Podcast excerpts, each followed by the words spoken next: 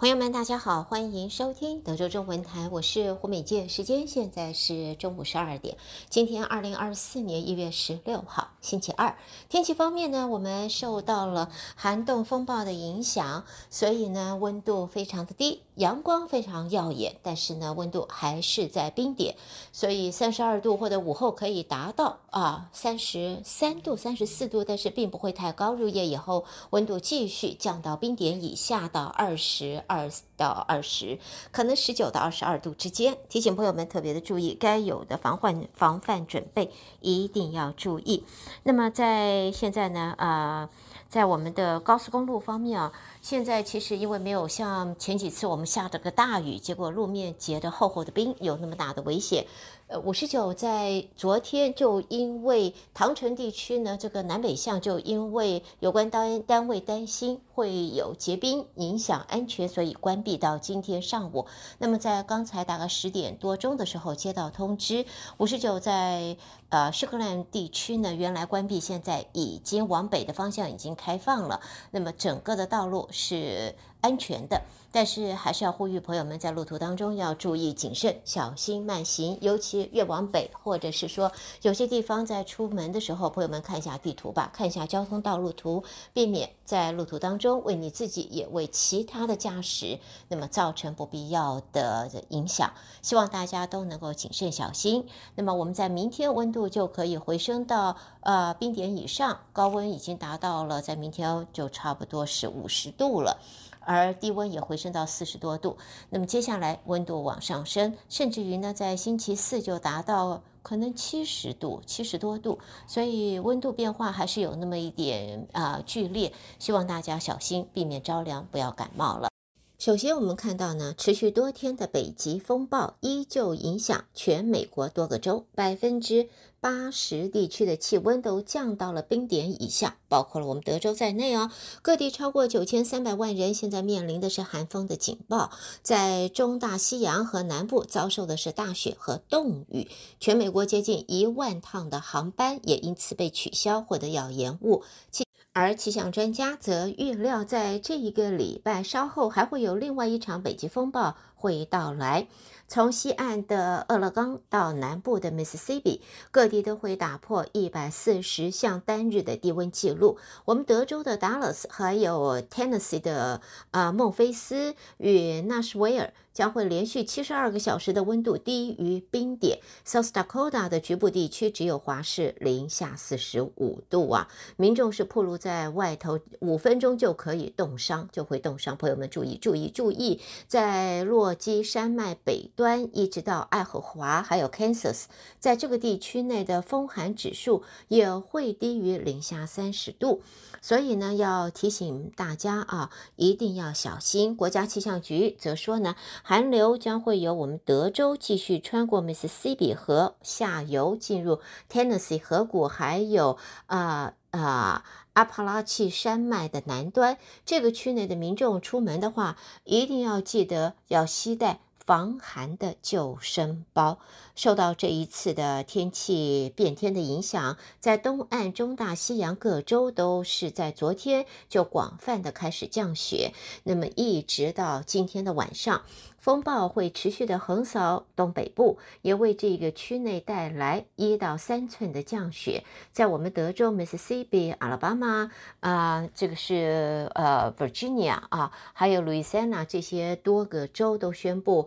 我们。这些区的校区就因为严寒停课，十六号今天取消课程，明天是不是会开放还得要看。我们德州经过上次的超级严寒之后，供电的问题持续的还是让啊、大众在关注。预料呃 ERCOT 啊电网负荷还是相当的严峻的。那么在现在呢？我们德州州内百分之九十电力的供应可，这个 ERCOT 要求民众在这两天尽量的节约能源。好，另外我们看到呢，在全美国受到北极风暴持续雪的席卷，所以已经有最少四个人以上死亡了。东北部地区是数以百万。命人面临严寒，全国九千五百万人需要承受华氏零下十七度以下的恶劣天气，而 NFL 职业橄榄球联盟的季后赛现在也被迫推迟。现在严寒天气除了影响大平原的北部以外呢，像我们南边蔓延到我们的德州，还有蒙塔纳金啊南跟北的 Dakota 的。呃，这些地方都受影响，二十多个州现在因为严寒跌破了华氏零呃华氏零度啊，所以就是非常严寒的特别的天气。提醒我们的听众朋友，请您特别注意，保护自己的家园，保护自己的家人，保护自己。好，呃，关心完了在现在的超级寒冻的天气的情形，我们来看其他方面。我们看到联邦政府现在开始实施 Medicare Part 第一啊，就是处方药自付费用封顶的措施。服用高价处方药的患者全年的开支现在仅仅只要三千三百元，预计大约有十五万人能够因此受惠。在新的措施之下，保险公司和药厂得要承担大部分的药价。美国政府在今年的上限定在三千三百元之后，明年还会进一步的往下降到两千元。在现在根据以往的安排。Part D 就是 Medicare Part D 所谓的灾难区啊指标，患者达到上限之后，买药的时候还得要支付百分之五的共同保险。如果民众罹患像是呃这个血癌的话，每年的药费将达到二十万元呐、分摊到每个月就是一万六千六百元。首先还得要支付百分之二十五的这个基本付费，达到三千一百元的门槛之后，然后再继续支付八百三十元，全年总计是一万两千元。那么在现在的话，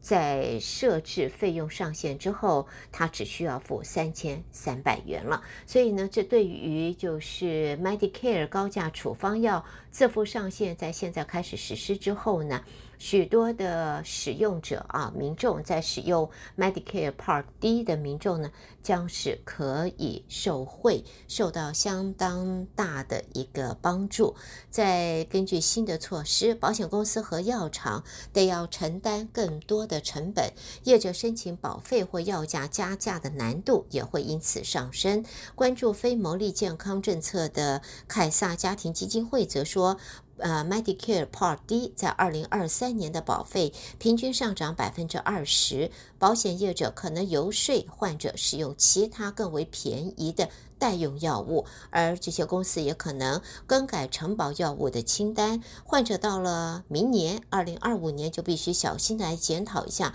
自己的医保计划和使用的药物了。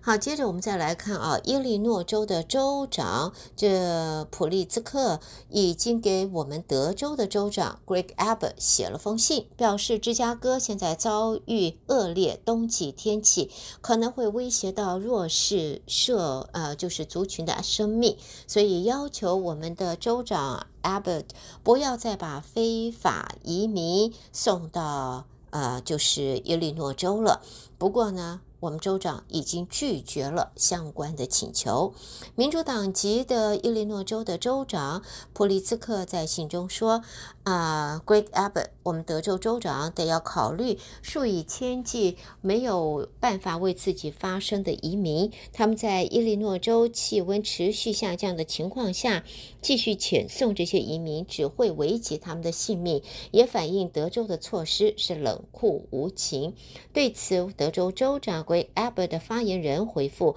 除非总统拜登确保边境安全，德州才会停止运送无证的移民。也表示德州同样在经历寒冬。普利兹克也与其向德州投诉，不如还是去要求民主党的领袖做好自个儿分内的事，来堵塞边境吧。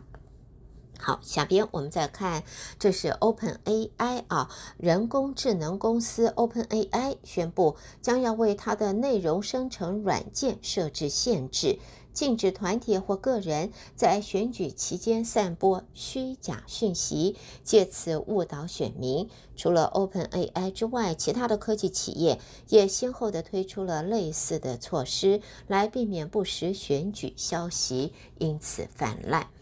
而谈到了科技方面，我们看到呢，现代汽车 Hyundai 他们将会向美国购买电动车的消费者提供一个高达七千五百美元的现金退款奖励，适用于三种车型。这个促销会持续到一月三十一号这个月底。现在呢，Hyundai 的联邦退税资格在去年十二月就结束了。买车的民众不再可以啊、呃，最高获得七千五百元的联邦退税的这个福利。不过呢，Hyundai 现代汽车在他们的官网上则说，到这个月三十一号前，如果你购买 Honda 的电动汽车的朋友们，你还是可以获得相同金额的现金折扣优惠，将会由 Hyundai 它主动的为购车的车主们来提供。七千五百美元的现金退款的啊、这个奖励。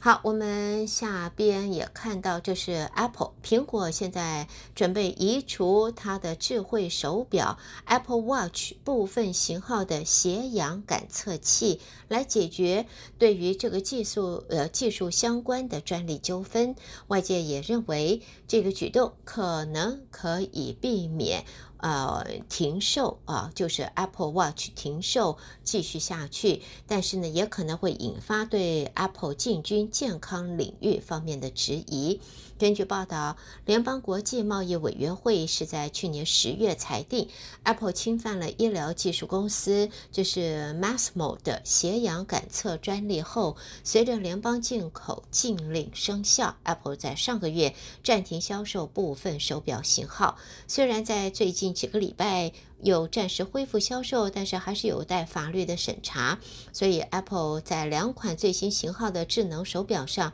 准备移除血氧的检测功能，规避联邦进口禁令。呃，希望可以因此呢恢复就是手表的销售。最后，我们看一下就跟选举相关的了啊。最近的民意调查结果显示，前美国总统川普还是保持着领先的优势。在爱荷华州的选民，百分之三十的选民在党团会议中已经改变了原有主意，改而支持其他参选人。这个举动并没有阻止。川普的胜出，在现在呢，可以看到呢，川普在爱荷华州的党团投票，他是百分之四十八的这个呃，或是或应该支持率，现在领先呃海利的百分之二十。那么当然呢，对于另外一位第三位候选人佛罗里达州的州长桑德斯，那么更是。呃，领先了，呃，差不多是他只有百分之十六，跟百分之四十八相比是相差了不少了，大概是三倍以上。在现在这次民调有。包括了爱荷华州，还有 NBC 电视台等等联合举办。那么，只有在现在看到呢，就是爱荷华州的选民在党团会议中有百分之三十改变了原有主意，支持其他参选人。就算是这样子的情形下，这个川普前美国总统还是胜出啊，呃，领先另外两位候选人。他还是以相当高的支持度，那么一直持续领先。好，带给大家，这是在今天我们的五件新闻，胡美健为朋友们编辑播报，谢谢您的收听。